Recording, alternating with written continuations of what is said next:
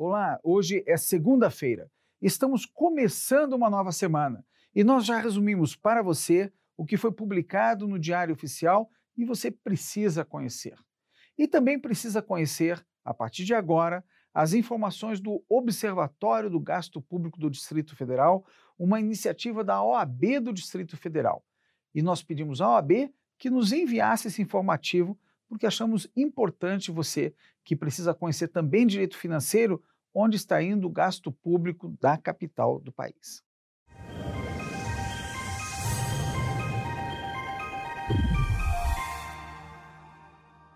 Olá! Passamos agora a análise das principais normas publicadas no Diário Oficial da União desta segunda-feira. A Controladoria Geral da União criou uma portaria em que define as providências a serem adotadas para a publicação dos relatórios resultantes da atividade de auditoria interna governamental. A norma é muito importante, pois orienta o gestor público sobre os pontos que deverá estar alerta antes da publicação do documento. Um desses pontos é a possibilidade de publicação de informações sigilosas. Nesse sentido, Antes de ser publicado o relatório, deverá ser dada a oportunidade de manifestação prévia sobre o sigilo do trabalho ou sobre o segredo de justiça, quando se tratar de auditorias oriundas de solicitações de órgãos de representação judicial ou equivalentes ou de solicitações de caráter especial. O prazo para que o gestor federal se manifeste sobre a existência de informações sigilosas será de 15 dias, contados do recebimento do ofício. Caso não haja manifestação do gestor no prazo, o relatório será publicado integralmente.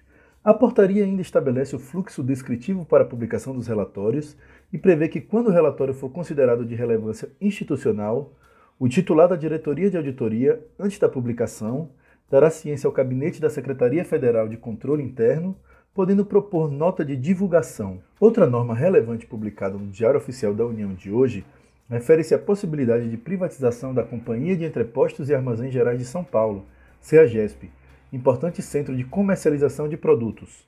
Aproximadamente 30% de tudo que é comercializado nas centrais de abastecimento do Brasil passam pela CEAGESP. A companhia teve sua desestatização recomendada em setembro pelo Conselho do Programa de Parcerias de Investimento, secretaria vinculada ao governo federal que promove estudos sobre privatizações. O Conselho do PPI declarou que a CEAGESP apresentou prejuízos nos últimos três anos, e não ter logrado êxito econômico e financeiro em suas operações. Já o Ministério da Ciência e Tecnologia regulamentou a Política Nacional de Desenvolvimento de Pessoas, que tem como objetivo promover o desenvolvimento dos servidores públicos nas competências necessárias para a boa atuação no serviço público.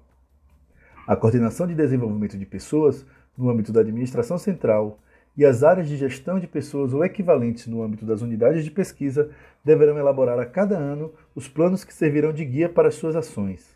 Importante que os servidores estejam envolvidos na elaboração dos planos, de modo a apresentarem as carências de suas áreas e sugerirem ações necessárias para o desenvolvimento da gestão.